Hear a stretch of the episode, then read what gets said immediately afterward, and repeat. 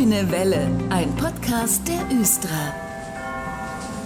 Und heute ist bei mir zu Gast Jens Ernsting aus dem Nachhaltigkeitsmanagement der Östra. Hallo. Hallo Dennis. Wir wollen heute ein bisschen über Strom sprechen. Eine sehr wichtige Sache bei der Östra, oder? Ja, Strom ist sozusagen unser Hauptenergieträger, mit dem wir unseren äh, Betrieb bei der Östra realisieren. Wir verbrauchen im Durchschnitt im Jahr ca. 125 Gigawattstunden Energie. In diesen 125 Gigawattstunden haben wir allerdings auch bereits mit 33 Gigawattstunden den äh, Bus beinhaltet, aber mit 75 Gigawattstunden kommen da die Stadtbahnen als Hauptverbraucher im Grunde genommen zu tragen und mit 7 bis 8 Gigawattstunden unsere Tunnelanlagen und auch noch unsere Betriebsanlagen. Und das sind halt unsere Gebäude, unsere Fahrtreppen, unsere Tunnelanlagen, die Beleuchtung an den Haltestellen und alles, was so dazugehört. Das ist eine Menge Strom, die also benötigt wird, aber die Östra, die versucht ja auch eben viel Strom einzusparen. Das gelingt mit neuer Technik. Was tut sie denn genau? Also die Östra macht eine verdammte Menge, um Strom einzusparen. Also erstmal haben wir überhaupt ein Energiemanagementsystem nach einer ISO-Norm, nach der ISO-Norm 50001. Das ist das eine. Und diese Norm, die will auf der einen Seite, dass wir immer energieeffizienter werden und äh, natürlich auch äh, parallel dazu, dass wir den Strom auch grundsätzlich einfach erstmal auch einsparen.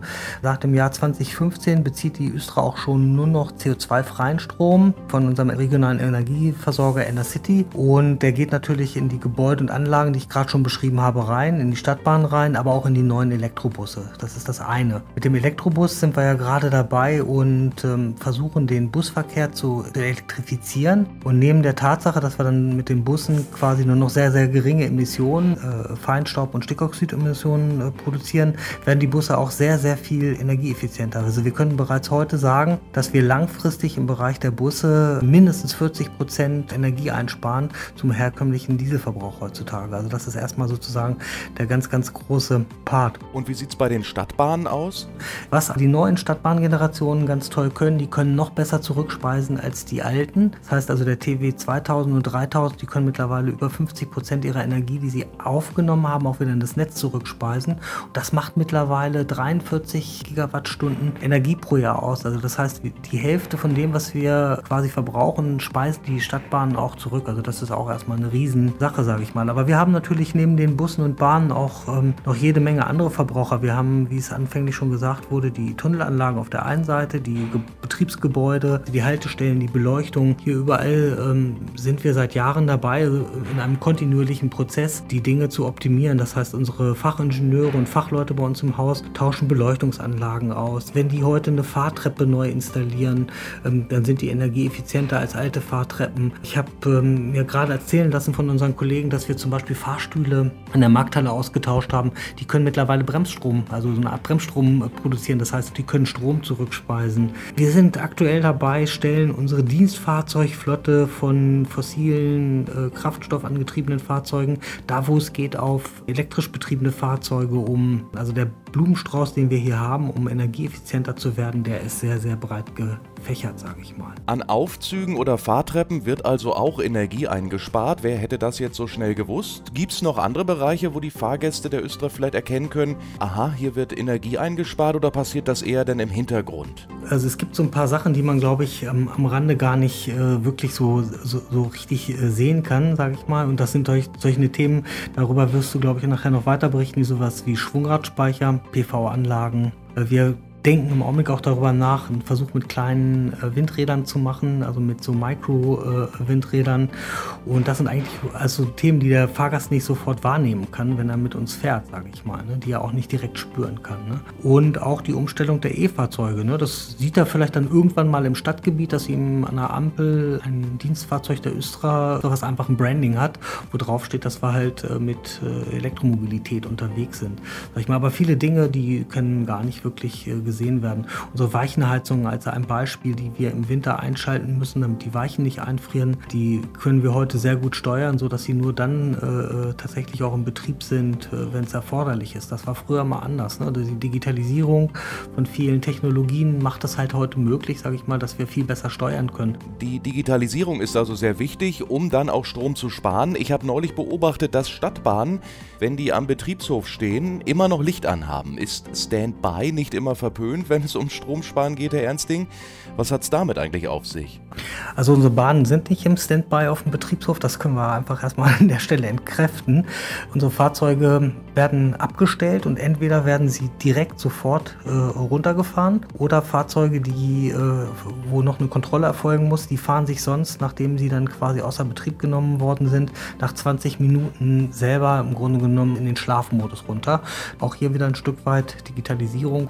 Die Elektronik gibt das halt heutzutage her. Das ist eine gute und richtige Sache, einfach um im Grunde genommen tatsächlich auch diese Fahrzeuge so energieeffizient wie möglich auf den ähm, Standorten zu betreiben. Es gibt auch einige Solaranlagen, die die Östra mit Strom versorgen und auch PV-Anlagen. Photovoltaik. Wo kommen die eigentlich zum Einsatz, Herr Ernsting? PV-Anlagen ist eine Sorte Mäuse von Anlagen, die wir da haben. Das sind nämlich die, die Strom machen können, also die sogenannten Photovoltaikanlagen, wie man das in der Fachsprache auch sagt. Aber wir haben neben den Photovoltaikanlagen auch noch sogenannte Solarthermieanlagen auf den Dächern, die können warmes Wasser machen. Um erstmal vielleicht bei den PV-Anlagen zu bleiben, da gehören wir halt tatsächlich auch mit zu den größten PV-Anlagenbetreibern in Hannover. Wir haben mittlerweile über 500 äh, Kilowatt Peak äh, installierte Leistung. In Dören und in Leinhausen haben wir mittlerweile zu den PV-Anlagen auch noch ähm, Solarthermieanlagen. Die produzieren dort für uns warm Wasser, im Grunde genommen die Heizung zu unterstützen, aber auch das warme Wasser für die Duschen im Grunde genommen. Das zeigt eigentlich auch so ein Stück weit, dass dieses Thema Energieeffizienz und, und Klimaschutz und Umweltschutz bei uns ganzheitlich gedacht und gelebt wird. Also das ist eigentlich auch das, was sozusagen auch unsere Botschaft immer nach außen ist, dass also wir dieses Handeln nicht nur auf die Busse und Stadtbahnen, also auf den Betrieb begrenzen, sondern dass wir es ganzheitlich leben und versuchen auch ganzheitlich zu denken. Jetzt haben Sie uns eben schon erzählt, dass die Photovoltaikanlagen auf den Dächern, auf den Betriebshöfen für Warmwasser sorgen, fürs Personal, zum Duschen zum Beispiel.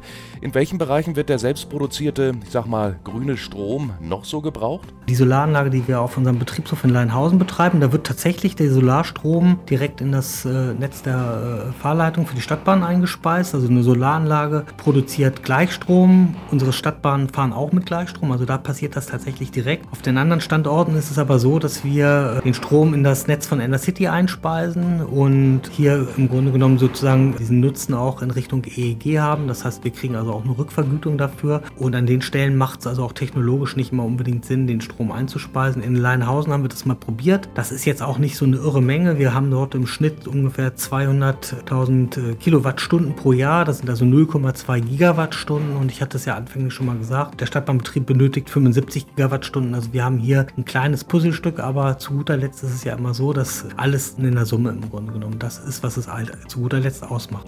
Noch ein Blick in die Zukunft vielleicht in diesen Minuten. Werden die regenerativen Energien bei der Östra eigentlich weiter ausgebaut? Was hat man da so für Ideen?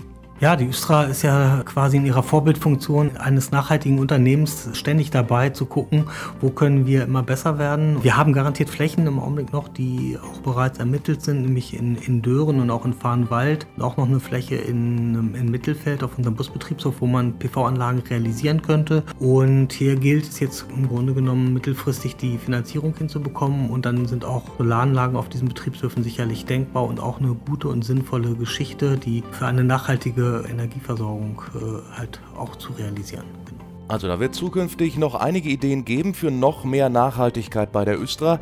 Die ist ja sowieso schon Elektrovorreiter seit mehr als einem Jahrhundert. Wir sind gespannt, was da so kommt. Danke Jens Ernsting. Ein, Achtung, Wortspiel, hochspannendes Thema. Rüdiger Glesinski aus dem Bereich Bahnstrom und Leittechnik ist nun bei mir. Hallo. Hallo und schönen guten Tag.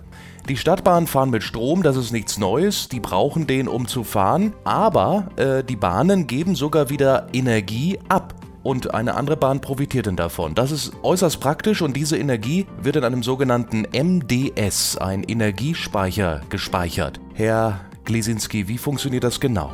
Wir haben irgendwann mal festgestellt, dass die bremsenden Stadtbahnen Energie zurückspeisen können. Und diese Rückspeiseenergie wird im Normalfall vom nächsten Fahrzeug aufgenommen oder eben auch über verschiedene elektrische Wege zu weiter entfernten Fahrzeugen eingespeist.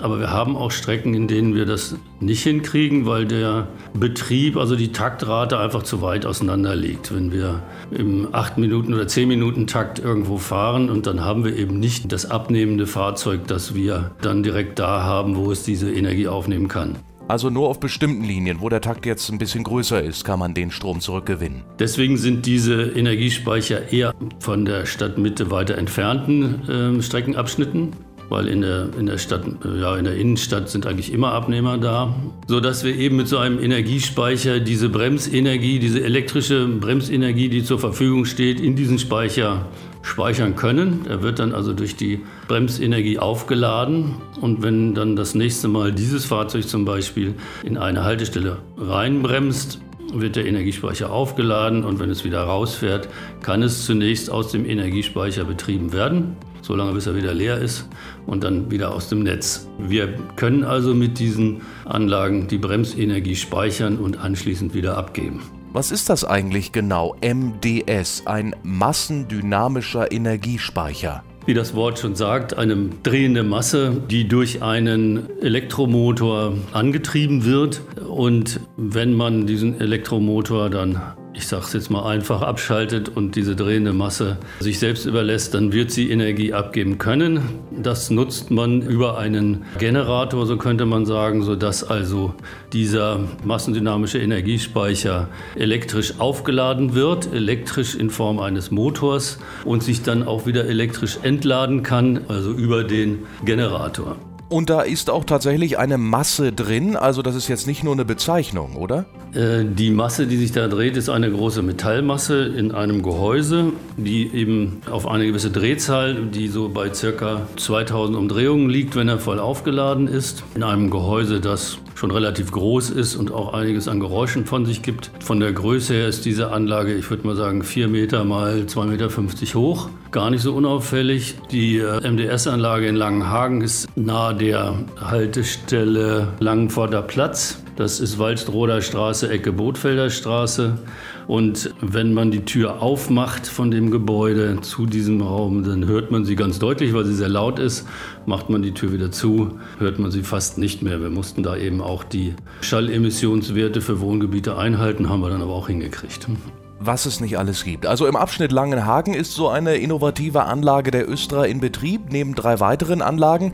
Herr Glesinski, ich bedanke mich bei Ihnen für diesen interessanten Einblick heute. Ich danke auch und äh, danke für den schönen Tag. Tim Harmening ist nun zu Gast in unserer Strom-Spezialausgabe der Grünen Welle. Er ist Projektleiter für Sonderprojekte für betriebliche Anlagen. Hallo. Hi.